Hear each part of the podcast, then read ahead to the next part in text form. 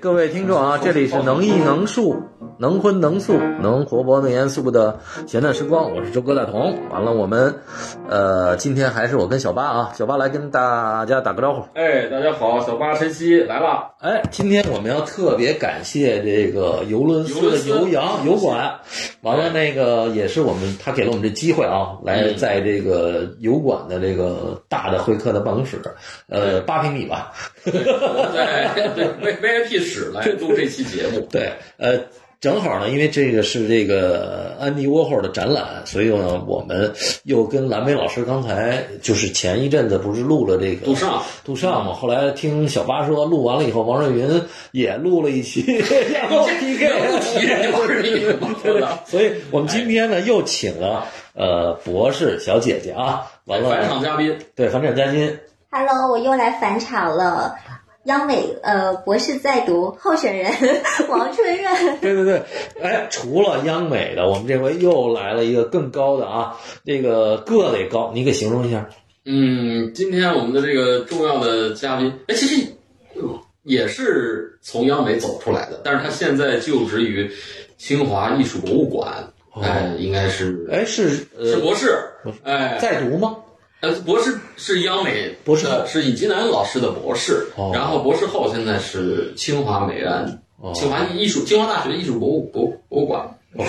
王艺婷，王艺婷，你看啊，小八一说到这个不是我博一见大士，长腿，我有点紧张，你呢？关键是扑通扑通型身的。高目测一米七八点五， OK，嗯，我靠，这么准，是吗？嗯对，来来，哎，艺婷你自己介绍一下，啊我我这个有点儿，呃我就是嗯，博士是春院的师姐吧，得算是嗯央美史伦系的，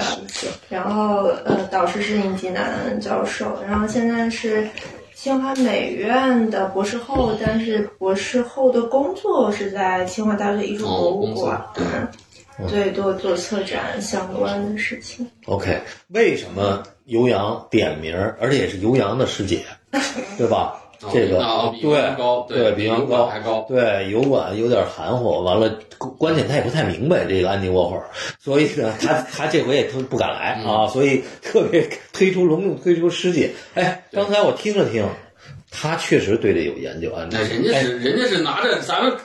咱们看着啊，就是拿着大概一个很厚的本子，完了，一摞这个打印的材料，我一看全是英文的哎对对，安迪沃霍尔，我操，这这完全就是咱们就就就哎没法弄了。而且在这聊之前跟我们讲了，他是有三个来源，哎，您说三哪三个这？三个来源，三个来源，三个来源。就是他对哎安，迪我的我先给你背诵一下三个来源啊。啊，好像一个是他是，呃，这个这个呃读博做博士论文的时候，好像有对这个有有研究，哎是吧？第一是有研究，哎，，啊博士论文，一手的研究，哦对，一手研究完了，二手研究，呃，博士后论文 好像也是这 个，还有一个是什么影像最近的一个很纪录片的来哎，源。三个小时的纪录哎，片，有我个听超明白长了。的纪录片的来源。回去第三看第三个呢小八第三个是啥？嗯，第三个忘了。第三个是余德耀，就是啊，对，之前在一定要说过。哦，哎，我有第四个，然后我在这个洛杉矶嗯，有一个莫呃洛杉矶现代美术馆，对，我看过一个安迪的回顾展，某卡，嗯哎，对对对，但是我没看太懂，因为底下那一层全都是他打印的那个那个丝网的那个，就是那个版画哦，。那是哪年？哇，可能是一八年左右吧，我印象里哦，啊那，大概七七。太久，对，那那时候我对安妮还不是特明白呢，哦，啊，到现在也没太明白。但是我看完了这个展览，那这次尤伦斯的展览怎么哎样，感觉觉？感觉不错。为什么不错？就是他这个，我觉得原来我觉得对他画画印象不深哈，嗯啊，完了，我这回看完我觉得画的一般。嗯，啊，这个一下让我觉得我特自信。 完了，对，你先给讲讲这个，你不是跟他这个有联也也，你也是画这个莲花画出身吗？呃，不不不，你这央美莲花画毕这词儿了，央美莲花画毕业对吧没？没有没有没有没有，设计学院。设计是学这样的哦，因为我看完安迪，我自己啊，我说我个人感觉就是跟他特别有共鸣的一点，就是因为我也画这些插图类的，因为我们设计学院我也画一些插图，嗯，哎，专栏啊，过去纸媒的一些专栏插图，哎，都是文艺类的东西，嗯，哎，所以我看到安迪的以后，我从一个画插画的一个画画者的角度来讲，确实跟周哥刚才说的一样，他并不是说在绘画能力上非常强，嗯，是吧？哎，因为因为我们央美应该是全世界也是在手绘功夫上也是算算算非常优秀的啊。哦，哎就你们基本上按对全国美但展是标准，呢哎，对，但是呢，你看到他，因为他那个性格到他那个线条，我们说画如其人啊，他有点软。嗯哎，你看他早期画的那个全是曲线，全是那种团状的东西，完了后来插画画的都有点像肾虚的感觉，断断续续的那个线，嗯它线条上不是那种力透纸背的东西，不是那个什么什么游丝描的那种东西，什么什么草一出水都没有那个东西。哎，但是他后来什么出水？无奈当风，草一出水，回头水要理解哦哦哦哦哦然后，但是我后来他打微最信呢。最有名的就是那个画那高跟鞋，是吧？那高跟鞋特别特别棒啊！那高跟鞋以后，因为有了色彩以后，有了它的一些，就是说我们说一些创意的想象，比如把高跟鞋想象成一个，呃，不是画成了一个图形的转换，有国际象棋啊，哎，有什么什么。刚才我看到那个作品里面，就是说，实际上这发挥了它的优势，哎，就是说他手头功夫不是说跟央美没法比。是吧？但是呢，它在色彩上的这种敏感性，当然这个前提是它它有有甲方，是吧？有这种时尚的要求，有商业的要求，嗯然后他在这里面找到了自己的一个表达方式。我觉得这个是他早期在他这个经历里面对他后面创作起到决定性因素的一我个我听完了，我点觉。得你说这不靠谱，啊就就基本上就是在抬央美而贬安迪，啊完了还是还是请这个博士后行行清华的来讲讲啊，其实，呃，首先我觉得尤伦斯这个展览是一个非常棒的一个展览对的设计，哦，就是说你能看得到策展人的用心。就策展人是一个对安迪非常非常了解，而且他是吃透了这个人之后，再用讲故事的方式娓娓道来。嗯，所以其实这个展览我看了两遍了，还肯定会看第三遍。嗯，比如说他用这个呈现安迪沃霍尔小时候的生活环境的方式来展示他的生平。嗯，我们能看到说，哦，那是一个工业非常发达的城市，那他从小就不是生活在农村啊，看着那种很自然的景观长大对。他所在的城市本身就已经是一个工业化的、现代化的、呃快速发展的城市，而我们又来看看他的背景，他是一个东欧的移民，对他从小生活是非常的贫穷，而且在他高中的时候，父亲就去世了。对就我们可以想象，另外还有一点就是他从小对自己样貌是很自卑的，是，然后他小时候身体上又出现过那种叫舞蹈症的症状，对，大概我看了，大概那个声明里，他大概有一年的时间，就是在基本上在床上躺着，或者就是在屋里，就是生病顶多跟他妈帮着他妈做点饭，对对对，他从小就是一个这么脆弱的、敏感的，嗯然后家庭又，呃，就是不幸的一个孩子，他在那样一个工业城市里，那个对他的，就是他一个就是用心理学的角度讲，他这个自我还没有成长的时候，就已经被外部环境全部侵入了的一个孩子，明白，他是那样长大的。然后策展人用非常巧妙的方式，用他的，呃，毕业照啊，嗯然后哎，那学用生册什么那对个，对，然后用当地的地图啊，然后还有很重要的一个材料是他读的那所学校的一个一个现场，但是哦我们会看到一个、一个广袤的一个这种城市空间，然后有一个非常高耸的一个建筑。建筑物，对对，那我觉得其实我们哪没没有哪个美院有那么高的一个建筑，但是我就在想，美院也有那烟囱，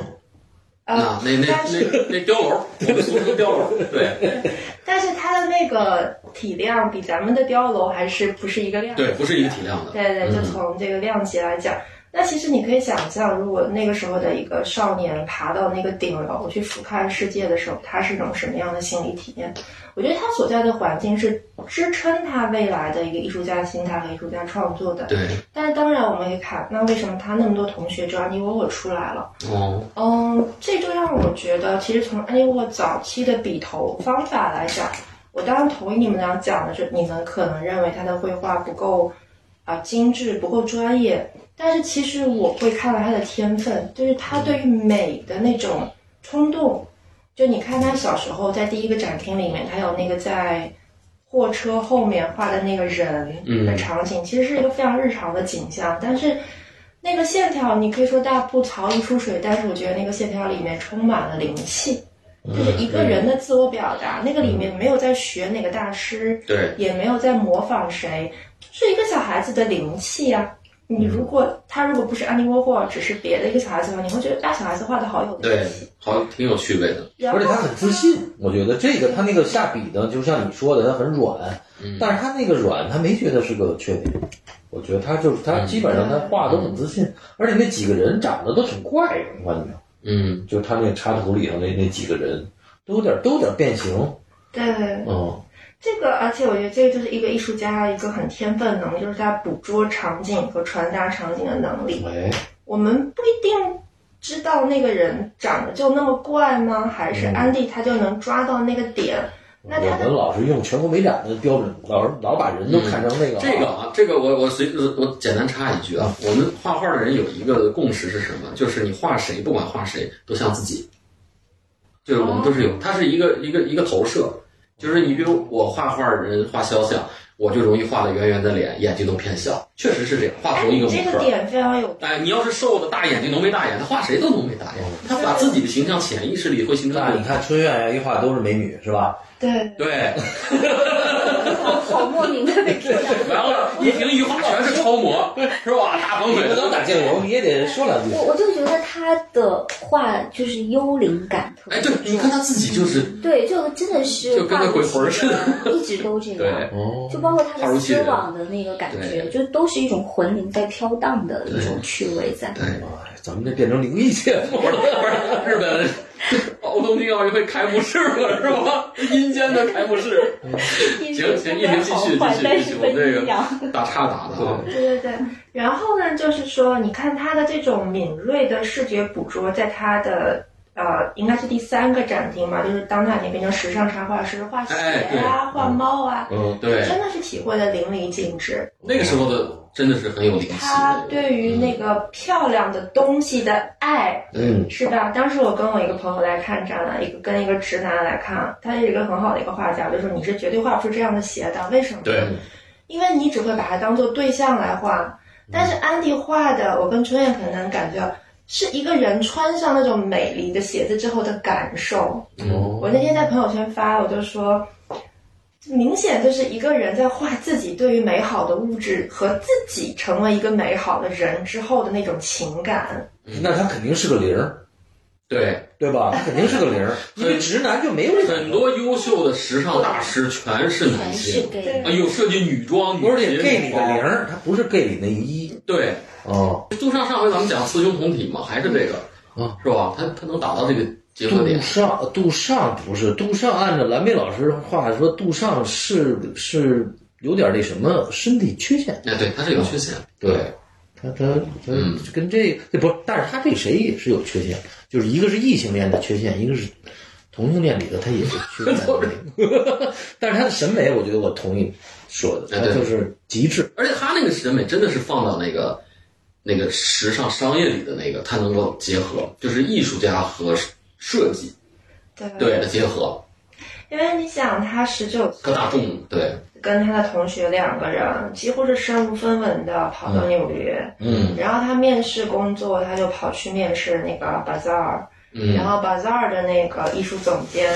你想那是什么世面都见过的对那种女魔头吧？然后一看那个十九岁男孩子的感觉，就是哇，他很特别。对，嗯对，你想那种挺别致时的嗯尚行业的人的眼光是多么的毒辣，你但凡有一点不在，就不上台面的，根本就不会被他们看在眼哦里面。然后他就哇，这个十九岁的男孩子很特别，然后就给他工作，让他去做，嗯然后就很快就出来哎，了他。很快，在二十多纽岁很约快，那样一个地方，天哪，很快出头是什么什什么么状概态？念？对，哦，呃，啊这个特别有意思。这个就是我看了那个 BBC 的那个纪录片纪录片儿里头哦他讲了他怎么来赢得，其中有两个是两个做皮子的，就是皮皮衣的呃皮衣的这么一个。第一个他给他设计了一个那个 logo，这个 logo 他们还在用。嗯第二一个他就说，安迪特厉害，就是安迪每回去都会带着四五套方案。嗯完了，而且是特真诚，就是说，哎，这个不好，这个要改进。他第二天又把改进的再带过去，还带，嗯还带了几套，恨不得嗯他又想两个方案。嗯我觉得这个太，他创造力太强了。嗯，就是我们一般人想一个方案，而而且我特别建议看看那个什么，就是那个叫 Madman 好像就是美国嗯的那个，就是那个广告狂人广告狂人，对就是我们看到当时这，而且也跟安迪有关系，就是整个五十年、六十年代开始，嗯就是美国广告业起来以后，所有这个广告业对这个创意的这个要求，对啊，我简直是这那些人就不必须得喝酒啊什么之类的，对就就就恨不得得吸毒才能才能够有这创意呢，特别 push 他们，这个挺厉害的。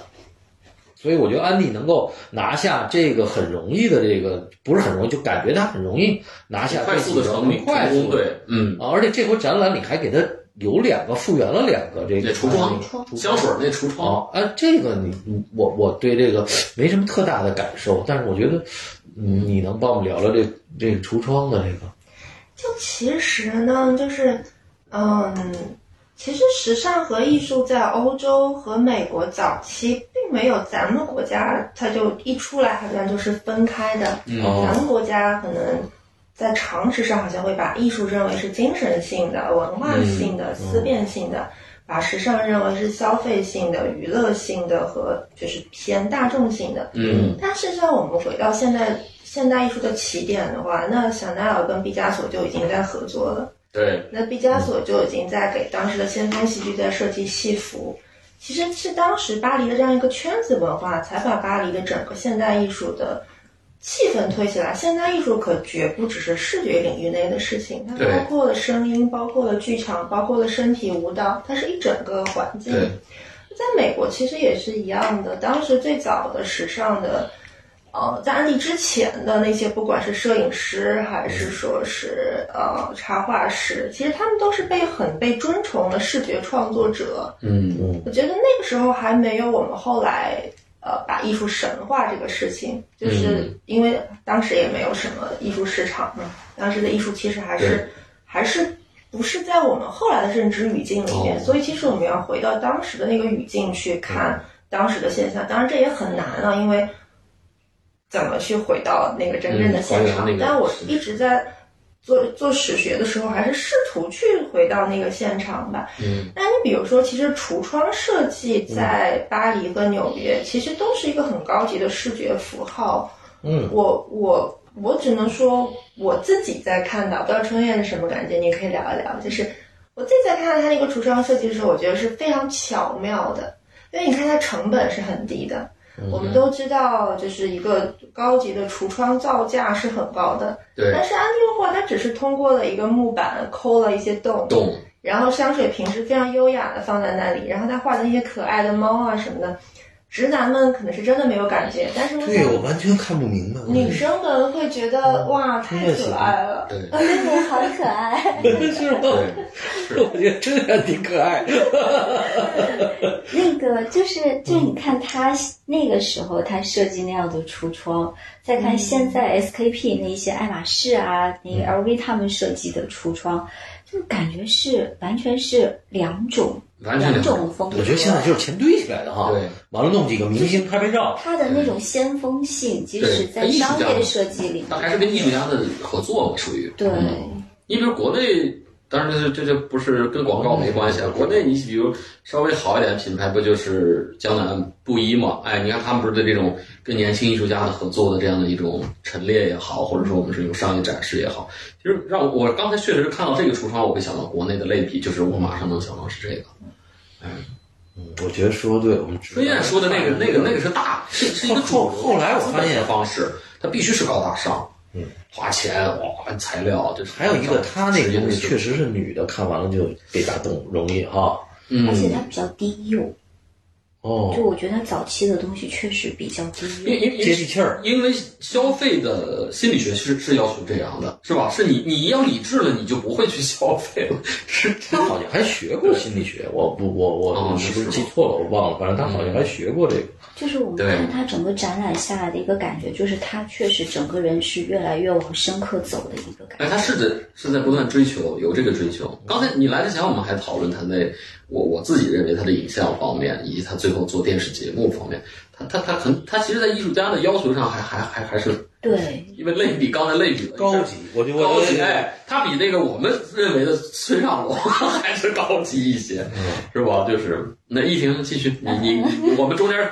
插一插，就是但我其实还蛮想回应一下，就是你刚才说他的那个追求哈、嗯我觉得“追求”这个字吧，你可以用在就现代主义艺术家身上嗯和现代主义思维方式的人的身上。但真的在我看来，沃霍尔是一个生长型的艺术家，嗯他是一个顺着自己内在驱动去生长，他不是那种先给自己设定一个目标，我就要当大师，啊，没有预设，我我嗯我认为它不在预设，或者说这种预设也许也有，但是不是一个真正的内驱力。我觉得哦，他因为他的那种天分是不需要他，就在我心里，安迪就是王菲，老天爷赏饭吃的老那种天爷赏饭吃的哦人，他其实不需要那么苦哈哈的去，嗯，不是选我要妃是吧目？ 标，我 要自己就是拼命努力，哦然后我要奋斗啊，我要励志。我觉得他们不是，你看王菲就是老天爷给一把好嗓子，嗯，这个我有点不同意。王菲不那不，不你说哦，你说王静雯是吧？不不不不， 那我得提起窦唯不了，是 这个，暴露年龄了。 但是这推个荐六十岁生日，不是这个，我看完 BBC 那个，啊他真的是努力，就是说他，你想，我我就是刚才还回到那我也说挺，励志的嘛，不不，他他还真的不是，不仅是老天爷赏饭吃，哦，就是他真的，如果说你你要想想，他给一设计一个商业方案，弄四五套，这个真就不是王景门那那种说弄来吊俩嗓子，这这个我我我我说一句啊，我们从事设计专业的，这是必须的职业的素质。这要分开讲的是一种。做事方式呢，就是你该做的事吗？你就像我们可能你写论文，你不就该去读书吗？你要不怎么写呢？对，但是我们老师强调是，我因为要成为大师，所以我要去写去读书，不是这么回事。有的是，他，我觉得安迪只是一个，我就是要做这个，我就就是要把这个去做了的这么一个状态。对他还是很，然后很我觉得很很自觉。 我我其实、这个其实我本来想作为结尾的，结果我要试一下你们这个谈话方式，把它调起来，就是跳跃 式。哦，是没准哪个点对戳，中因为了一小时很快就过去了，你赶紧把重磅的干货八卦拿出来，我们分 享。其实我觉得安迪就是一生都在，就是他很好的把握住了两个边界，一个就是他没有过度消费自己，但是我觉得他那个所谓的精神性不是追求来的，嗯，是他。本能的，因为他多巴胺的分泌的状态，我们知道，其实身体对一个人的决定是决是定是性是的，。对，回到生理可上，能就是是因这为他的样。那种多巴胺的状态，可能是因为他的性取向状态，可能是因为他从小那种那种啊、呃原生家庭的原因，就是他一生都是维持的那个我们外人看那个精神水准线，其实是他自己生长出来的一对个对境对，界。是哎，这个必须内和外是是分开的。当然，这个也只是我的观察，嗯就是我基于我的一些材料的一个观察，我觉得安迪沃霍尔也不会同意这个观点，因为我我有一段时间是像看那个小小小睡前书一样看一个人对他的采访集的合集，就是那个采访合集是谈话六百多一点，不是，哦就是就是是五十年代他开始接受别人采访，一直到他死去的嗯那、嗯差不多四十年的时间内，他接受的各种采各访种里采面访的合集特别好玩，就是人家说嗯 A，、他就会不会说 C，他会说上。嗯就是安迪沃霍尔是一个他绝不跟你直线对话的一个人，嗯他会永远去说一个就是特别斗禅机那么的一个人。嗯就这一点上，他跟杜尚其实特别哦就像，是还是有这个智慧的，是吧？我会觉得跟他是跟杜尚学他的，跟杜尚是一路人，嗯只是他用的方法论，就是用了一种跟杜尚完全是拧着的一种。不是那个，我我我嗯我是觉得哈，我是觉得他把杜尚研究以后，他把所有杜尚抛弃的，他都给他推向了极致。比如说杜尚不玩商业，就是他一辈子拒绝不想商卖业卖东西对，哎，他就说我每一件，包括人生都他妈的是商业的。我把我就是杜尚不搞明星这套，嗯他就说我全部全是明星，而且他说，比如十分十五分钟吧，一个人出名，对没人他说那样呢，我我把这个，人家他的概念是对他妈特超前，他说哦你看我这每一个明星十五分钟，我只要这这帮人都有十五分钟，那我得多少分钟？对，所以他的他就是把所有以前我们精英对于画家的所有的艺术家的要，他全给推翻了，推到另外一个一百八十度，所以他就是他在他之后很难超越。我觉得这是一个他特例，而且他是有意识那么做的。对，所以嗯就是依婷刚才说的那个点，就是他他故意去逃避开你给他设定的一个规则，嗯他在这个规则之外自己再去创立了一套嗯方法论，他就用这个方法论不停的去复制自己，不停就是各种东西，从汤从那个对汤罐头，再到后来的那个 Brio Box，再到包括那些影像，还有那些摄影，它都是同一种方法对论在是制作这些东西。对，就他是真的是聪明，然后有对有好的直觉的艺术家。还有一个，我觉得他跟杜尚研究杜尚最关键的就是说，他杜尚把自己一生变成的生整个生命变成一个艺术的方式。对，这安迪也是说你你那么活着吧，你变成一个我们原来以为艺术家，说我变成纯商业工厂的那么活着，对，我也可以玩得好。我觉得这个是他挺挺让我吃惊的，而且是所有后边的这些人很难达到的一个一个一个，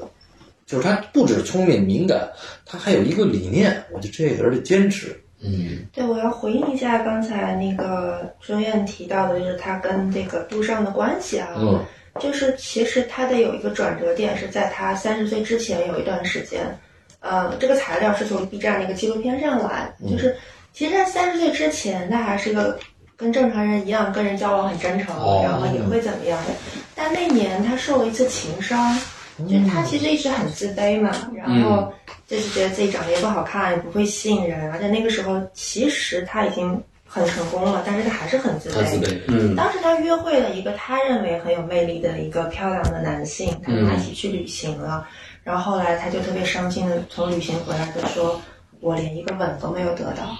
啊那次之后，好 惨她整个性格就大变了。哦也许她对杜尚的学习是那之后的事情，对，但是她完全就是把对自这是己一个格内式化了，嗯那个就变成了另外一个人。所以，受受刺激了，对，哎，还特别有意思。要洗心革面啊，还有还有意思的点在哪儿呢？还有一个就是说，他在那之前可能那个年差不多哈，他穿的衣服就是普通人的衣服。嗯后来之后，他就把自己连连怎么捯饬，弄好多假发，嗯就穿什么衣服对，怎么设计发型啊，对怎么戴什么墨镜，哇，对，说话的那个腔调各方面，哎，我觉得全都改了就，IP 化了，对，呃，就 IP 或者叫 idol 化了。嗯，网红，呃，嗯，他就把自己变成一个 mo 呃，就是 model 或者变成一个偶像 idol 那种，他直接就变成，他就抄了一条近路。嗯完了，他原来认为，原来咱们印象里的大部分人那个年代对于艺术家的印象都是属于，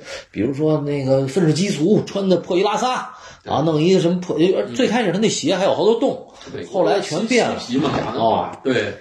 他他，而且哎他玩专门手工请了对一个，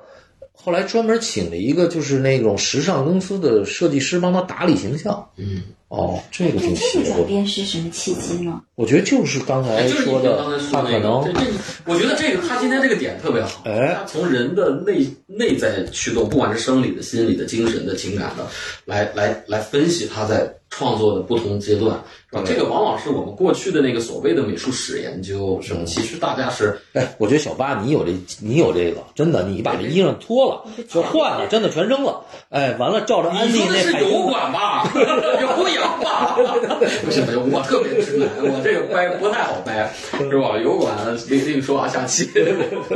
我我有这潜力，我也准备给他弄一个那假发。你你也不是那个时代感觉。嗯，哎，你能继续，你你的点还没说完，我觉得你继续。对我我慢慢琢磨。就是其实有的时候你在看一个艺术家的时候，呃，就特别需要去搜集各种各样的碎料，是因为是，就是嗯，你在看到一个人生命中的几个生命事件的时候，你才能慢慢的把它们连接，因为人就是人呐、我们就格式塔心理学讲，就是人他就是一个完形，它是一个受哎整完形体对形式驱动的一个存在，你不能割裂的看说。肉身和思维分离，然后创作和情绪分离。no，它对是格式塔是，就算不是格式塔，我们常识其实我们也能知道那它哎常的人也语是言这样，对对哎，普通人也是。然后我接下来就是刚才讲，我刚才不是说我会有两个结论吗？就一个是关于那个他给自己设定的边界问题，就第二个呢，就是我会用我自己的语言讲，就是呃，安妮沃霍可能他最厉害的一点是，他跟杜尚还不一样的一点是，他是一个非工作室化工作的艺术家，是嗯就是我们反过来推哈、就其实我们对艺术家的很多神秘的想象是他们把自己关起来，然后在工作室里啊、想天想地想人类想、嗯想很真很乌理托邦那啊种乌的。嗯托邦很孤独，然后很很厉害，我们对他们这种假想崇拜。但其实，我们就是用那个那个用周周周哥啊周对周哥的那个角度，我们如果转念一想的话，其实不就是一种很，我会觉得是很愚蠢的事情。哦嗯是你的脑子里能能有多少？就是人类在过去可能还行，但人类现在这种发展速度和信息的量，嗯，它人类已经走到了一个必须要去协作，然后去共创，然后去分享的一个时代。其实，在那个时候，应该是就其实人类那个集体意识在转向了。对，那安妮沃霍尔，我觉得他是就是被老天爷选中，我依然还觉得他天选之子，就他是很敏感的投射了，所以他的每一个阶段的创作用，我我会套用一句徐冰老师说他的创作的话，但是是不一样的内涵哈，嗯虽然这个呃能指是一样，但所指是不一样的，就是说。安利沃霍尔他的每一部创作都跟当时美国的社会能量的现场特别具体的相关，哦，我们去看，就是他他在做他插画的时候，其实是美国的时尚工业起来的时候。我们看他在做这个可口可乐跟这个就是这个罐头啊罐头的时候，是福特汽车流水线生产在美国大量盛行的时代，是美国的媒体是默多克开始推那种小报的时代，这种大量的复制的，我们说本雅明奖的机械复复制制时代对的美学，对对它对，是大量盛行的时这代。绝对是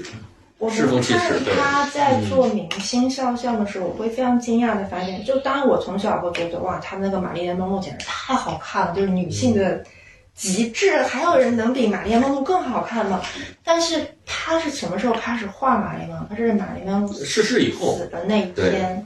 他画的第一张，哦，他的这种天选之子的敏感性，敏感然后性他在开始画那个肯尼迪的遗孀的时候，是肯尼迪家族出事，然后那个人的悲痛的脸，然后呈现在就是各种电视媒介的时候，所以这就跟美国电视媒介的流行特别对，相它跟关。这种视觉文化，然后他在画，就刚春燕讲的那种 idol 画的时候，是美国的好莱坞工业开始第一次推出全球文化偶像的时代。但我们倒回来讲，那美国的全球文化偶像是什么？其实它是一个意识形态的全球化的输出。实际上，在美国文化输出之前，全球没有一个全球的普世价值观或者普世意识是形态的。，嗯，是好莱坞的明星第一次成为了一个全球化的一个偶像。那安迪沃霍尔直接跟这个文化现场是相关的。就到他后来，他做那个实验影像，然后包括他做的就是那个俱乐部，包括他跟地下丝绒这种乐队的跨界合作，嗯，包括他晚年去跟这种啊《最后的晚餐》的互动，其实都是跟当时的一线的这个社会能量现场是紧绑相关的。嗯，而且我我没有办法认为是他研究了之后的结果，不是。我觉嗯得他跟许斌老师一样，就我还是一直会觉得。他们就是天选之子，他就是嗯很敏感，他他的皮肤之间能够感受到这个能量，嗯他就会变成他创作的一个一个一个一个一个一个角度。然后这种人最厉害的就是他从来不多想，他就嗯，离那执行力去很强，做，对，他就离去做，而且就是就是就是去做啊哎，。是这个很高这一高点产是这点吧？这我个嗯我有点看法啊，因为我是在很多年在商业这里头的这个这个人，嗯所以我我个人还是不是特别同意这个。嗯因为什么呢？因为就是你在商业里头的时候，比如说哈，嗯就是当好莱坞推向一个全球电影的时候，对我们后来看了一个，其实它是有很多的商业的这个背后的研究，包括比如说他会研究这个故事，嗯如果在也在阿拉伯地区放，那阿拉伯有什么禁忌？哦，哎，如果这个电影在东方放，对东方人在东对亚吧？放其实其实它是一个妥协的结果，所以这因为安迪呢，就是他因为跟商业特别熟，就是他整个的这个所有的他都跟，所以他就了解商业这一套。嗯当好莱坞推出的时候，商业这套逻辑影响了他。嗯而不是他他很敏感，不是我我个人认为他还是因为如果说。这也就是解释了为什么他跟别人不一样，嗯因为它是非就是商业里头的这些逻辑和商业，包括我我们说要回头看那个《Mad Man》的这个、嗯这个电影，就是商业里头其实它是大每天在背后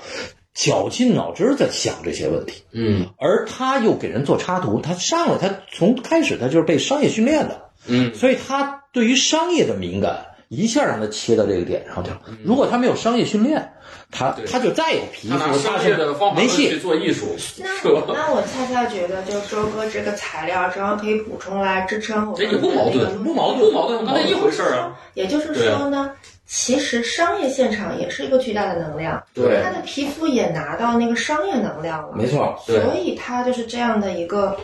用他的那个敏感的皮肤来接受着社会现场的强大能量，变转换成他的创作哎，。他转换，对对，这转换，啊这就是我我我个人认为，就是说我们在研究艺术史啊，研究什么是，因为我们其实是和商业很隔离的，就是在中国这个状态嗯嗯啊嗯，因为商业这一套的东西，其基本上艺术史的研究，包括什么，它是一个完全是一个跟这个商业隔绝的。这个安迪特别好，它是一个现象，我们通过安迪一下切入到啊，商原来这个商业是这样的，所以中国你看到了今天也很少有艺术家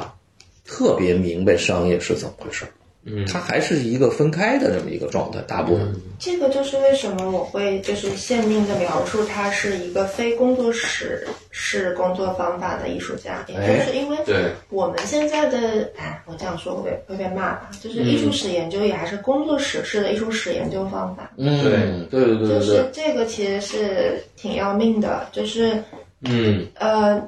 就是这就会导致其实中国早就该出现像李文火这样的人了。对，嗯但是没有是为什么？因为大家还是很怕嘛，因为大家的，因为在中国大量做艺术的相关的也还是美院出来的，还是学院体系都嗯对还是会耳边充斥着各种各样的声音。嗯那其实当时我在做博士论文的时候，我也是非常的不敢讲话，就嗯，是哦，啊当我记得我答辩的时候，西川老师特别狠的给我来了一个，说一婷，你研究了半天，你不就是在说钱的事儿吗？嗯但是我根本没不不敢提到一个钱字，哦我会描述成场域啊、哦资本哦啊、时尚化啊、市场化啊。还是还是不能那么，哎我跟你讲那么粗暴的去直接说这个事儿，就是比如说我在简单说商业啊，我就公司对这么多年，对但是我也是到后来才明白明白什么是 marketing，哦，就是 marketing 这个事儿，它是一个一特一整套逻辑。对它原来你，但是你不在这个部门儿，你完全不了解这个，对，那肯定，你就是在商业里头。但是 marketing 它怎么做宣传，包括我刚才这对，个做疫做情市的场，哎，做就做安迪他受众的所有，包括他自己的形调象，包括他的创作，全部 marketing 化。他把他把 marketing 变成他的一个主要的一个精神的支柱，而且他就活在 marketing 里。嗯我是这么看这个事儿。这对，哦我觉得这个真的就是当一个人信任了他，他就是市场部总监，对，就这么个角色，对。对，因为他讲过一句蛮重要的话，他嗯就自己说：“你不要问我安迪沃霍尔是谁，我的一切都在我的表皮上，对对嗯是在我的作品之上，然后在我的作品里面，然后除了作品我什么也没有嗯方式上，对。他连睡觉都可以被拍下来，就是那就是嗯他，他不存在一个我要表演成为艺术家，不像很多艺术家是，我出，不像很多人都是我出现在嗯，我的职业场合是那样，然后我在家就那样，不是，他是他已经是那样了。我我觉得嗯不是说他把自己爱豆化，是他就已经是一个爱豆了。啊哦，对他就是完全格式化以后，他直接格式到那个程对度里对对，他了。这个格式化，他的哦他跟创业者一样，他那个催自我催眠能力是哎他很自自我强对的。而且他每天晚上还是每天早上都给他那秘书说聊一下他昨天干嘛了，嗯，呃，一直多少年如一日。多少年如一日。哦，还加上你这还看过他日记，我估计都是这些，而且他那很琐碎的那个。而且嗯就是，其实我拿就现在中国的这种社会能量现场来跟他去类比的话，他特别像一个创业者。我啊，我我我我哦是认识的创业他者，做了一个大厂，现在极强的自我催 眠超能级力，就是自己把自己先忽超级悠了。大厂，啊，这两是天我最近认识一个创业者是，他的办公室是在一个充满了小白鼠气味的地下室里面，哦然后，然后哇，我的天呐！然后像我这样很矫情的人，我就觉得哇，这这个这个简直要命啊！但是哇，他就觉得他在那里能做出一家世界级的公司，而且我相信他可以，哦，因为他有了这个自我催眠能力的人是非常可怕的。这过去就是心有多大什么人有多大什么就是地有多大产，对，在文革时期，大胆儿地有多大？对啊，这是这这是是就是胆这大。是极端的，你把个人主观的意志哎，小八，我觉得你现在开始极大的就是你就是想啊，啊，第一个你换成小白鼠，变成把自己当一小白鼠，嗯，就是想你就变成一个全中国最牛的插图，嗯，我每天你在说什么？插图画家， 哦，我每天跟这儿躺平了，然后我就想我中国最牛 number one，是吧？完了，我这个就是，所以刚才一婷讲到这个时候，我就发现已经安迪到了一个无我之境了，是哦吧？或者绝哦对是这或者就是刚才那个谁，这个春燕讲的，真的是，他是幽灵般的，哦，是吧？你觉得他突我我超越了肉身的一些基本原则了？我我就觉得，就是 Andy 这个人，他这个展览在这个时候的中国出现，哎，真的是恰逢其时。哦，就是我们，它是代表美国六七十年代的整个商业社会，就是整个消费社会兴起的时候，嗯对嗯包括我们看居伊德波他的景观社会，鲍德里亚的那些，他们谈到整个景观这种这种对现象，现象，对吧？把把产品变置换成了景观和图像，就是就前所未有的中国就处在这哎么，就是一这个个阶，现咱们也是这场个里。阶段，就而且你对看美术馆的景观化是这几年才突然兴哦起是突的然一件事对很情快，在此之前，美术馆它不是一个景观，美术馆它还是学一术个机构啊先锋实验的对地方，是一个很纯学术的以一个前机哪卖过构。票啊？对，小网红都在那儿照相，对，现在我操，这票房啊呢？所以以前 Andy 其实，在艺术界，大家是一个就觉得你是一个人物，是一个现象，但是不是一个非常值得重视的这么一个艺术家。 还真他是他代表一个波普艺术的这么一个，他还是在艺术史内部，我们以对前觉得对对，但是他并没有说伟大到就是会专门给他开一个这么大型的一个回顾展哦嗯来、来讨论他。但是现在忽然我们进入到这种真的是中国的消费社会兴起到这个阶段的时候，它连带着像达米赫斯特。对像那个村上隆，对然后包括现在的潮玩艺术，哎就它其实啊包括还有徐震，就它影响了很多对，，就是现在的潮流艺术家，就是它是代表了那一个群体，嗯就是就是就是刚才一婷说的天选之子，他在美国六七十年代他是天选之子，放到今天的中国，他还是能够代表，就是在这种社会现象下就很有。就很有个性的，就是非常有代表性的一种、嗯一种一种人物的一种标志。他就是还是经济基础决定上层建筑，这个思潮就是由这个整个的这个物化，化，中国现在的语境特别有有意思，特别这个 Andy，特别就是特别安迪。你如果放到五年前，对它都不会是现在这么一个热度，这么被人家去讨论哎。嗯，而且而且这个这个你想啊，就是过去。就是十年以前，你说你是一个演员，你再是个明星，能有多少钱啊？嗯，就这十年，哇，太吓人了！对，随便就是几个亿那啊那，这每年说收吴亦入。凡相当于那个什么几个上市公司嘛，就是这样的概念，就对啊是这样他的收入。但是这种景，它其实就是这样景观。哎，景观，而且为什么呢？是因为我觉得就是一个同质化，嗯就是我们活在一个同质化。哎，比如说有你制造一电冰箱，我大家都得有。嗯，王你你想想咱们这个手机最开始哇多快，就是嗯，就是这个每个人都都现在恨不得都得一年都得换一个手机。嗯啊，你你过去你从来说这得这东西得用个二十年吧，这电话，嗯就是它包括那个这个包括你看这个包豪斯，其实他过去的理想，他每一个叫很耐用的，嗯，现在已经完了，全是十五分钟，就按照安迪的这个想法啊，快速消费嘛，哦，所嗯以就是他后来为什么他选择玛丽莲梦露是在他去世那一天？对对，就是我觉得他他其实本质上对这种商业社会他是有一种悲哀的，嗯，就是他会有一种讽刺的态度。虽然他是商业偶像、商业明星，他用了很多商业的法则去运作或者是创作他的作品，但是他看到这个商业背后，他其实有很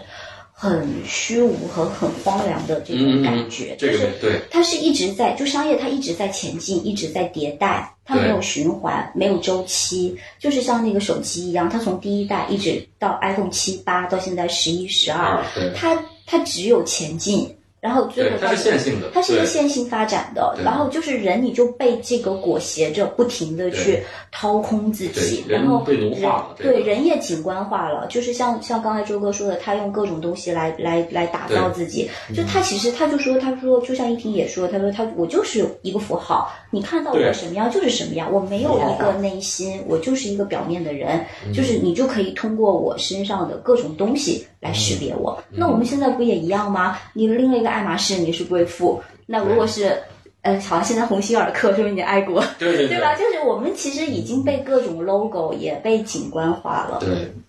所以就它，我觉得它本质上因为它是哎，它这个我就感受到刚才这个这个他说的这个，就是他的这个皮肤上都有这个，对就他是一个真的是一个完全是一个，你看上去他好像是没有温度啊，是一个零呃，它真有皮肤 病，主要但但是我觉得他那个敏感度真的是，越说他这个敏感度他太厉害而且了。好奇怪，就是好多像商业潮流艺术家，他们用商业的思维去做自己东西，把自己打造成一个、嗯一个一个就是顶级的偶像以后，嗯但他们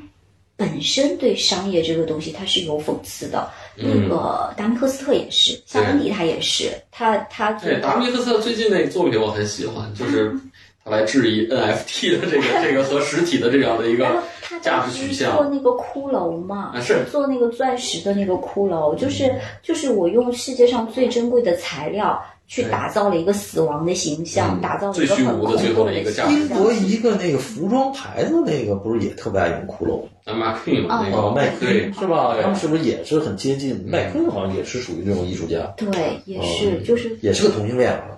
嗯，好吧好吧所以看来同性恋比咱们这个异性恋，呃，他他敏感。小八，你说咱俩要不然啊？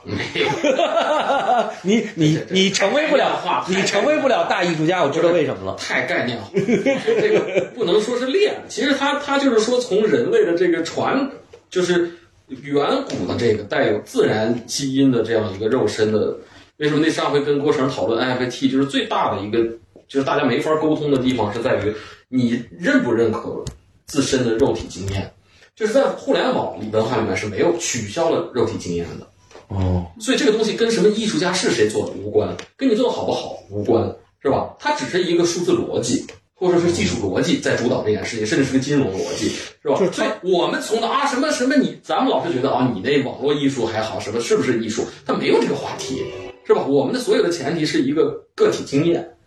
所以我们讨论安迪也好，讨论杜尚也好，就也是从现在开始往往往往之前倒，哦都是这个时代，是吧？到了商业到这个到了时代互，联网技术，我们进入第四代吧，他们讲叫价值互联网时代的时候哦，那已经进入到一个人类新纪元了。哦，你知道为什么？后来我想这个事儿，就是虚拟化，就是你像在在网络里的虚拟游戏世界里头，它还有什么个人的这个这个其实也不温度为也不也能和以前的人类历史相相相联系，就是我们讨论，你比如宗教里面的这种无我状态，是吧？宗教里的冥想状态和进入到那种极观极度的这种景观？哎，就是说说说说说量子力学时代嘛，就是说宗教的量子力学的那样一哦个东西，它实际上是超越肉身的，嗯，就是经验嘛。所以这点就是它其实这个安利是指向明天的，它的这个。其实你们这样一说啊，嗯我我觉得真的是可以有一句广告语，就是也许安迪沃霍尔是世界上第一个虚拟偶像。对，嗯，特别特别虚拟化。对，就是首先你看，就是他的那个，他他就是一个虚拟化的一个偶像。他活在不，我觉得影我觉像得他里是面，他活他在是影把这像和事图像里没面。有，他是把这事儿弄清楚，嗯，他心里面他想清楚了，纯就跟杜尚一样，对，杜尚他一定是想清楚了，他他把他把杜尚又推进一步，他想的更清楚，更清楚。杜尚还是一个独独立艺术家的嗯那种，就像呃刚才说的工作室状态，对，他基本上已经推向一个虚拟的这个状态而了。且他其实他在小的时候，他二十几岁的时候，他还是很想成为一个严肃艺术家的。当时他，呃，我看的材料里面，就是他去参加当时那个，啊、呃、，Jackson Pollock，就是那帮嗯哎，冲表老炮儿那帮的，工作室老对炮直男的聚会，然后那帮男的就是一进门就是那种。你打我一下，我打你一下，然后我要睡了你的女人啊什么那种，就是安迪就是完全，嗯，就是格格他也不入进不去，别人也看不上他对看不上那个他状态。后来他又第二次被拒绝是，当时其实有一对 CP 是这个 Jasper Jones 跟 Rauschenberg，他俩对其实是一对儿。对他俩已经开始做个展的时候，安妮沃很想认识他们，因为他觉得哦我跟你们是一波的呀。嗯，对我但们是是这一两个人也，我们不跟你是一波。对当时这两个人还不愿意承认自己的性取向。哦，然后安妮沃从那个时候就觉得说好，我要自己做一个严肃艺术家。然后直到他的他的这个贵人或者说他伯乐出现，就是 L A 画廊的那个经纪人叫 Ivory Blum 吧，这个人出来。帮他做了第一个那个就是盒盒子那个嗯盒子的那个那个展览，他才出来。然后他中间有一段时间是一直在觉得自己是严肃艺术家了，嗯，嗯，的，我没有找到那个截止年份是哪儿，但是反正他晚年的时候就特别呃，特别接受的说，我就是一个商业艺术家，啊就，是。我觉得就像春燕讲的，他是恰恰把商业这套摸清楚之后，嗯，商业它就不构成威胁了。我跟你是一个和解的姿态，是我在嗯使用你，是我在使用商业逻辑来制造我的艺术的状态，不像有一段时间是我觉得艺术是是是我没有去搞明白的，艺术是我的 muse，然后商业是我的拖后腿的。但是到晚年，他已经完全明白了，哎，艺术也就那么回事儿嘛，嗯，嗯，商业也是那么回事儿，他嗯俩我都可以用嘛。对，然后这个时候，他就反而找到了一个方案，方案是把自己虚拟偶像化。哦，对可能他那个时候，那个时候还没有“注意力经济”这个词，没有粉丝经济，哦没有是没偶有这像经济。些，但是你看他做的事情全是注意力经济、粉丝经济、偶像经济，然后他的粉丝全是那些大明星、大名流。哎，他有段时间不是定制那些名流作品嘛，嗯对那个展厅里不是有很多吗？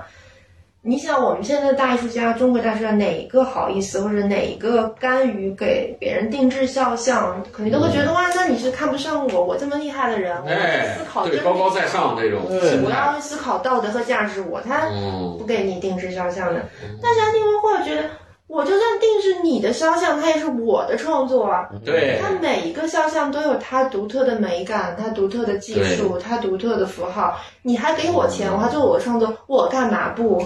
对，嗯就他把这些事情的逻辑都想明白了之后，对，这是一个他奢侈品牌的逻辑嘛，对， 就是这样的， 对对对，你不要我留着卖的更贵，对，他这也太厉害了，对，你要你拿钱来，你不要你看着吧，二级市场， 对，而且而且有一个我这我这个展展这事儿，又回到这个展览哈，有一个我的感受特别有意思，就是嗯说它里头有好多照片儿。而且这些照片儿啊，都是跟那种大腕儿，哇，当时的最大腕儿就是的什名流么嘛对什么 share，就那种大明星啊，什么这帮嗯是美国的，就是最顶级的那帮大哥一块儿照相，而且都特热情，你嗯，看，但是一点温度没有，我就我觉得这太邪乎是了很。敏感的是是人是。啊，看到就没有温度，就是说那照片儿都是两个人拥抱，什么接吻，甚至是啊，但是我想你没温度，你跟幽灵你有什么温度啊他？ 是虚拟嘛，他是虚拟偶它像，是虚拟的。不不，我就不是这别人也是这种感不觉。，因为哦，你因是为说他的他的对，从因为他的视角来感知是对他的镜头是那种感知因为很冷的你照相，你在摄影机后边儿，就咱们一般人啊，对呃，这就直男或者就就就这，啊你看着那两个人拥吻，哎倍儿高兴啊，这你对拍出来，它肯定是有温度的，对对对但是他拍出来，你看着那两个人是很，他一点温度没有，我嗯印象最深是史泰龙那一张，嗯，嗯就是我们印象哎对啊，史泰龙嗯就是肌肉男永远阳对对光对向上的那种感对觉。结果你看我看到他那个张史泰龙好忧伤啊，就嗯就整个人在角落里低着头的那种状态，像诗人的一种感觉，就完全不是我们印象中的那种肌肉型男的样子。我觉得，如果是那个的话，可能你恰恰拽到了他已经不愿意再被人看见他的自画像的那一面。所以他哦，后来很多幽灵式的一些自己的影像，就是灵魂出窍的那种感觉。他那个后来那个灵魂出窍呢，其实跟他那次被枪击是有关系的，对，就是枪他击以后在呃哪一年，可能是就是那女女编剧嘛，是吧？他四十岁那年，他嗯死了那次对，一九六八她年，已经宣布死亡了嘛，当时对，哦，他就说他那次是真正已经死亡过了的人，死过的人，对，所以在那之后的很多年，我觉得他那如果说他那次恋爱失败是第二次生命的话，我觉得他死亡哦嗯之后的是第三次生命。他那之后的其实我还没有来得及去细细研究，就是图像，而且我觉得这次展览也没有去选那一部分的图像，没有选，没有给我太好的就是现实材料。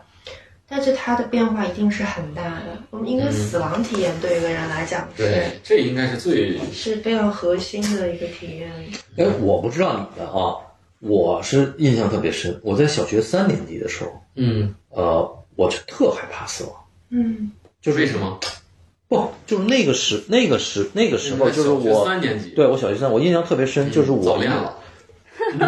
还跟早恋没关系，就是放完学回家，被弹弓崩着了，是就吧？就是我们家是那种就是那种老老老尾老不是，它是那种木头的二层木头那种老房子。哦，完了就在那个屋里头，就你自己很孤独的自己的时候，那时候就真的自己吓唬自己，这死了怎么办？这人就是突然就是不知道为什么死亡这个就是命题就进入在你的这个潜意识，突然由潜意识变成一个意识的状态了。完了很多很多年，而且我因为我身边有很多的亲人都死了，而且都是我来去处理的，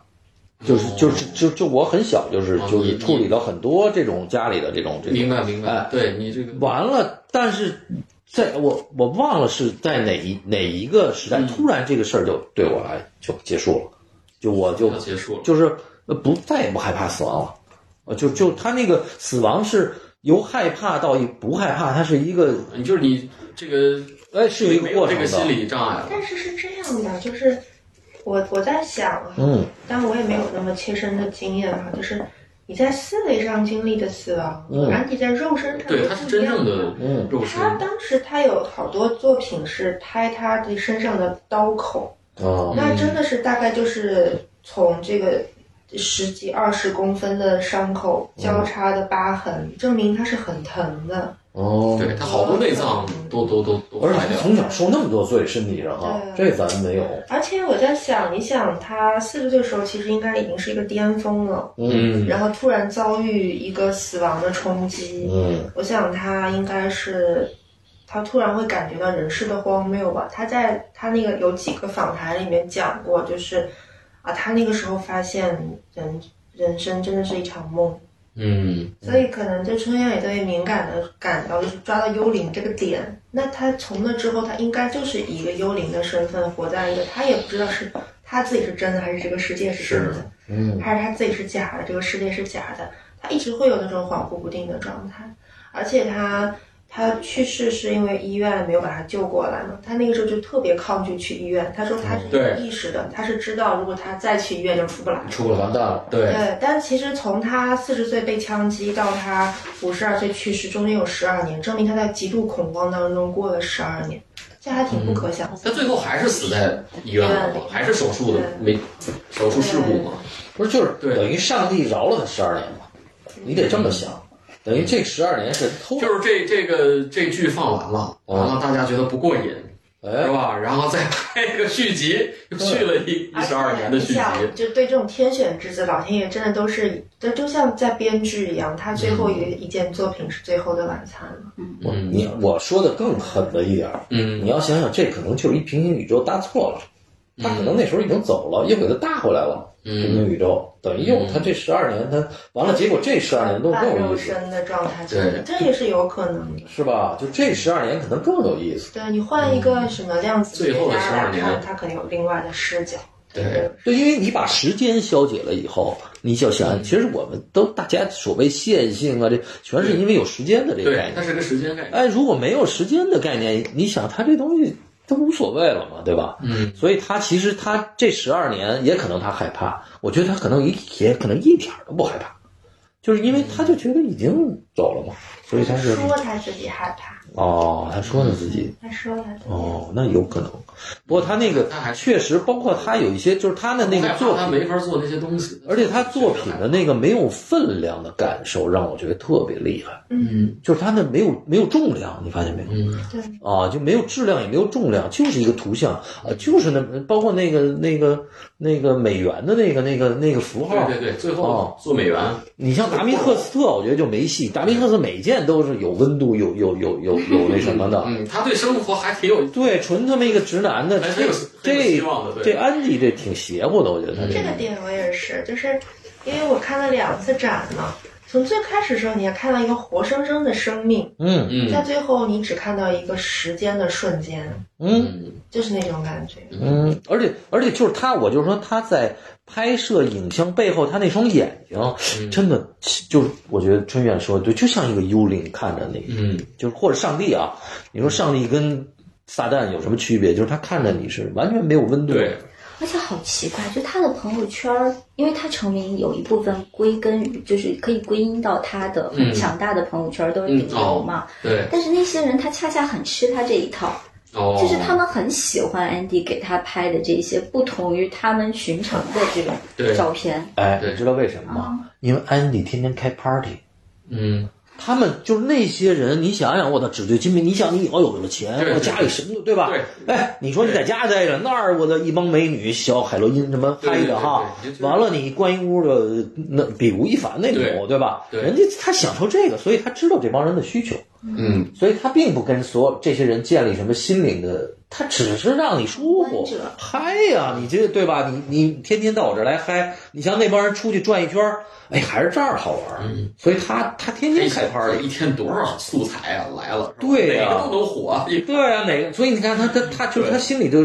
我觉得他第一个，我觉得他心里可能挺鄙视这帮人的，或者嗯嗯弄不好。他其实挺有孤傲的这种感视角的，这帮傻逼他妈在这儿哈，上帝视角。纸醉金迷啊就了你。说的，他对小时候在因为那个学校里，在那对啊个高楼，上，因为我最喜欢他们作品，真的，我没有没有第二件，就是那个帝国大厦，嗯啊，真的是那样的一种视角，哎，还有一个，对我想问问他，最后十二年还有那个性伴侣吗？那我哪知道？不是，不是，就是不是不是就是还还有有八卦嘛是没吧没没，就是有没有八卦了但是我看到他的采访，啊？就就是说是他临终前最后的采访，他还在跟一个二十多岁的小 gay 调情，哦就，是那个采访他的人，就是然后就是。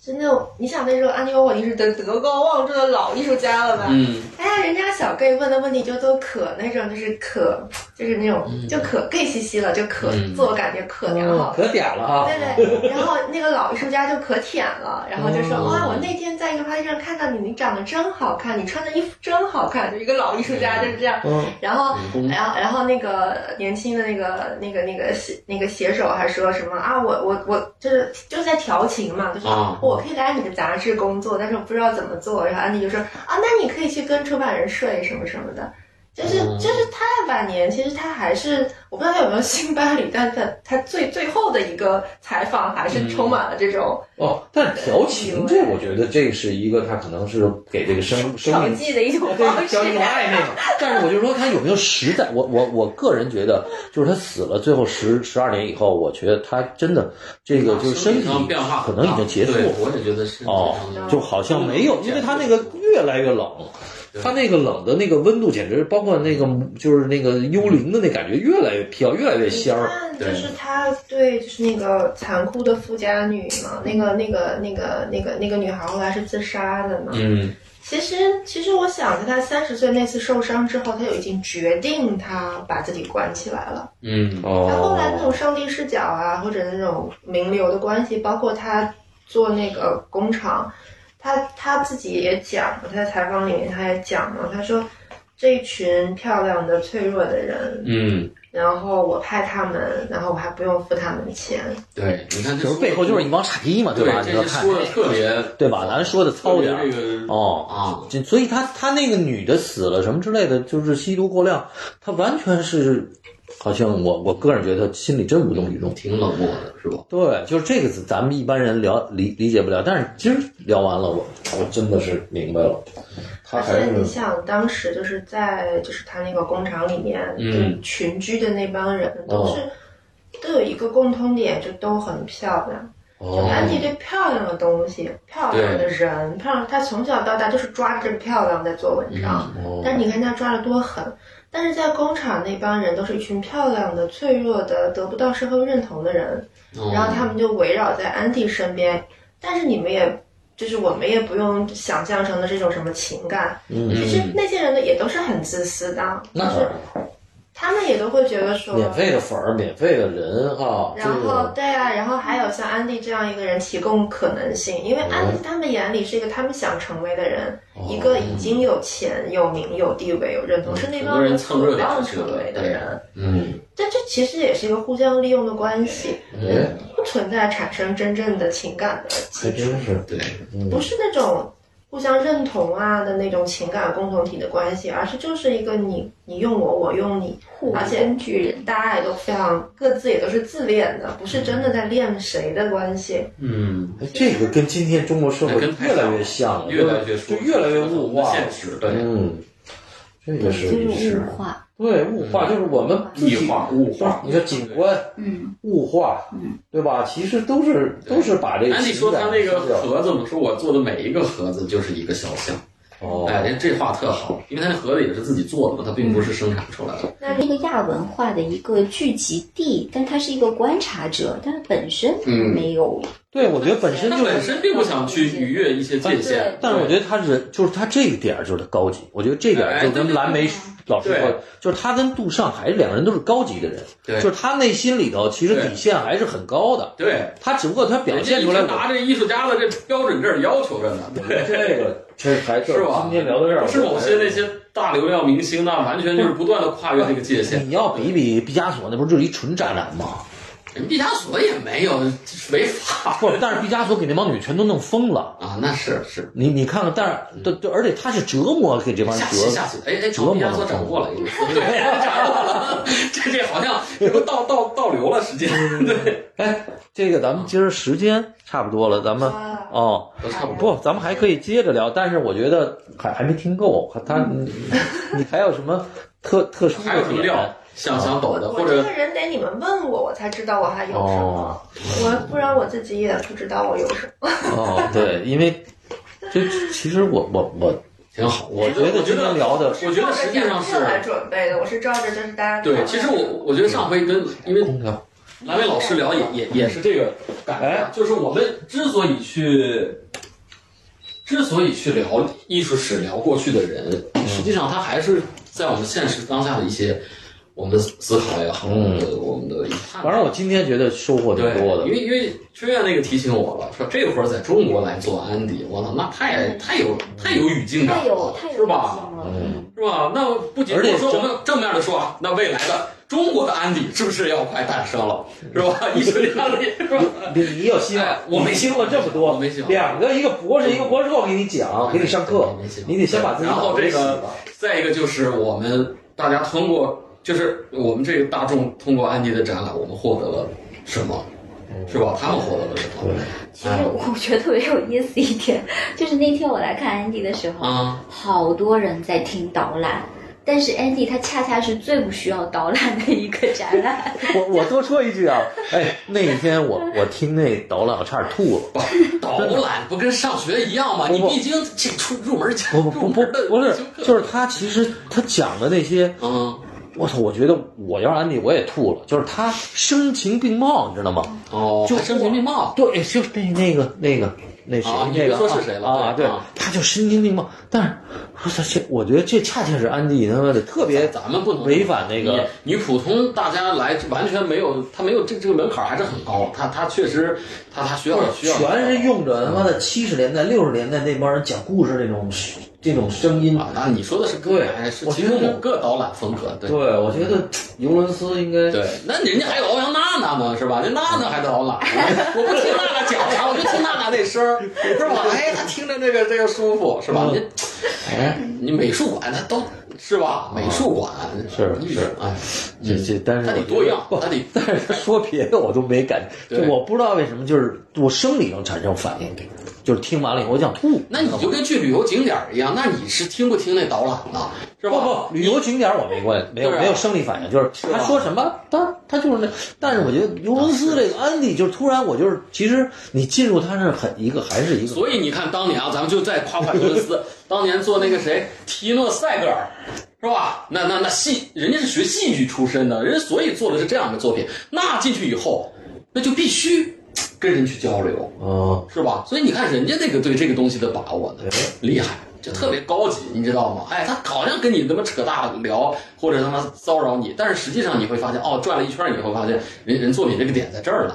嗯是不是？就最后你你聊聊就是整个这个展览，哎，展 览本身是因为你刚才已经替最替开始油管说 两句，不不不不，我就是说，他最开始讲了，就是很对这策展人很认可。我我就是说，最后你有一个什么？我们现在对回到展览本身，对，回到展览，就是说，就是说，比如说，对啊不说幽于灵了对于一些文青儿或者对嗯对吧，比如说展览豆瓣上的这些其呃，这是就是喜欢这安迪，他他来了年轻人，哎，你你给他们一个什么建议？对我觉得这个就是如果说我要给那个年轻的朋友们点建议的话，我真的会觉得放掉学习的态度，嗯，带着什么呢？带着感受和理解的对，前置设定来。感受是什么呢？你先感受这个人是谁，对，哦就是你先别去着急评判这个艺术家好还是不好，我看懂了没，他是什么流派，先放掉这些可怕的框架。概哎念概念框架先来认识是这个人，他多大年纪啊？他出生在哪儿啊？嗯他爸妈是什么状态啊呀、对，因为每个人人跟人是他都差不多的，反正就是那些事儿。你成长遇到的，每个人成长你会发现其实都是一样的事儿。嗯那你看他这个人，他怎么来处理他当时遇到的各种状态？你从一个了解人的故事的这个线索，先来嗯感受这个人。嗯在感受的过程当中，当然这个这个这个这个时候就会对人的成熟度有点要求了。对，他年轻的小朋友们是理解不了的，嗯但是稍微成熟一点的时候，你就可以尝试去理解这个人，去理解这个人在应对生命的各种事件的时候，因为我们知道一个一个人，但凡哪个行业能出来，他一定都是有他的一套生存策略的。嗯，这个对生存策略的理解，我觉得是艺术可以。呃，分享给很多人，因为没有对哪个行业会艺术家这样把自己翻出来给别人看，对人都恨不得把自己藏着。对，艺术家是只有是艺主术动行业是献丑的，哦哎，我翻，主你看动，是揭伤疤的，对，哎，所以其实我一直觉得，我也是这些年我才反应过来，又是至少对我个人来讲，最大的财富不是告诉我什么是艺术，而啊是告诉我什么是人。对，所以我会觉得说，你不要错过这么好的一个人，把自己一生翻开来给你看，嗯，你就好好的去感受他，然后试着去理解他。一个好的艺术家是你在不同年龄阶段看，感受是完全不一同的样，完全不同，我在二十岁时候看安迪，三十五岁看安迪，跟我现在四十岁完看全安不迪同，嗯是完全不一样的。我觉得对所有的人来讲，也是他在这个时候给你的一个一个一个点，他也许这个时候你理解不了，你过十年你翻回头来，这个人的生命里是会激起浪花嗯的。这个是我给所有我的朋友们的建议是：你先放开我，你也别把我当工具，别把我当字典查，别再给我我这儿查什么流派、什么风格、什么好不好、多少钱，别跟我查。嗯，对自，工己先去具感放弃这受和个理工具，解。那是不是说这策展人他的初衷也是这但个？是他们回过头来说嗯展哦是览，他们那对个基金我会看的哦是基美金术馆会的馆长馆长，馆长应该是对完全吃透了安迪这一生的。哦，我觉得这个这个展览好在哪儿哈、第一，作品都是精品，嗯，没有一件残次品。嗯其实我们经常看到大型回顾展就会怼很多残次品，对，对，其实像就是就这种都都我就不评价以很前代的表一些性的，展览对，了。都是代表作就都来是像了，这个展，真的件件都是精品，而且件件都是代表嗯代表性作，对，因为我们知道这种就就是精品的价格肯定高，那运输保险费用肯定高，哎，成本高那，那那像他人家愿意就是包括尤伦斯也愿意哈，嗯就是给我们呈现这么贵的这么好的作品对，这是第一点，就作品特别好。第二个展现设计特别好，嗯而且在展现里面埋了很多线索是非常有趣的，包括他小童年的场景的线索，包括他跟他妈妈的感情线索那，哎对，有一条，嗯这些都是就是以前很少有人从这个从一个人的角度来呈现，这就是一个很高级的策展的一策个展思状路态，，对对，第三个，它的空间设计，你看哈，它每一个空间都给你一个不一样的颜色提示，你就不容易累。对因为其实安利的作品，它怎么说呢？它形式是很多样，但是可能对于我来讲，它的审美线是非常一致的。这种审美线的一致，在一定量之后，我是会疲劳的。嗯，包容啊，对对，你看看一两件儿就就看多了很累，对，所以策展人他通过这种空间的动线设计，通嗯过这种颜色背景的提示，然后通过这种展陈方式的不同，有在嗯墙上的，有在柜子，有搭在架子上的，有在地面上的，其实给了你一个很好的一个身体弹性。对，然后包括它用了很多有文本色彩的这种提示，比如说它那个银色的沙发，嗯，跟那那我个印象特深。工厂的内，但那个安迪的那个工厂那个 factory 内在，它就是一个银色的，银色的哦它是一它就是个个致银色敬或者说对是一个呼应，嗯它这些设计都很巧妙。嗯，然后我觉得包括整个视觉，它都是隐在作品里面，它没有像咱们一做回顾展就先弄个大标题，嗯，然后先去怎么样，没有它的，你看它的文字都是很隐性的，嗯，然后它的文字我去认真读了，它都不是那种，呃，呈现式的文字，都是沟通性质的文字。哦所以这个其实是给了观众一个很亲切的一个沟通的，它的所有的文字对都不是、嗯不是从艺术史教科书里搬出来的，对对对，它是一个非常沟通性的一个阐述方式。嗯所以总之，我就觉得这就是一个很棒的展览应该做对，的。展陈是是非常一切非常他都做到嗯了，从作品、从空间、从展陈，然后从文字和视觉的关系。当然，我们也确实，咱们中国有一个特殊的背景，就是咱们的观众，不管对于现当代艺术。本身还是对艺术态度本身，都还处在现代或者前现代的一个感知状态，嗯，很难有人能够像春苑这样理解到说这个展览在当下这个时刻它的有一种天选之展的重要性。哎，但是没关系，有的嗯时候就是要这样，就是他会慢慢再被回看，再被回看，他会看到这个展览在这个时刻的，也许不一定是设定的，但是各种条件耦合之下，它的重要。嗯，我这回特别喜欢的是这个，它这影像上来这一圈儿，对，非哇常塞棒。一个头儿就是他拍的那那男的睡觉，一个尾帝国大厦，然后周围就全是那个试镜里面的每一个人。然后我仔细观察了那个投影仪的位置，我我现在因为有晚不在，我不知道我没没机会问他，就投影仪它为什么是从中间往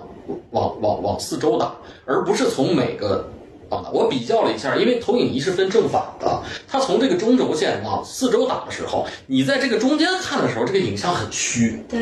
像幽灵一样，但是你转到房间那个角度，也就是从彩那个彩色房间往往反面看的时候，实际上是它的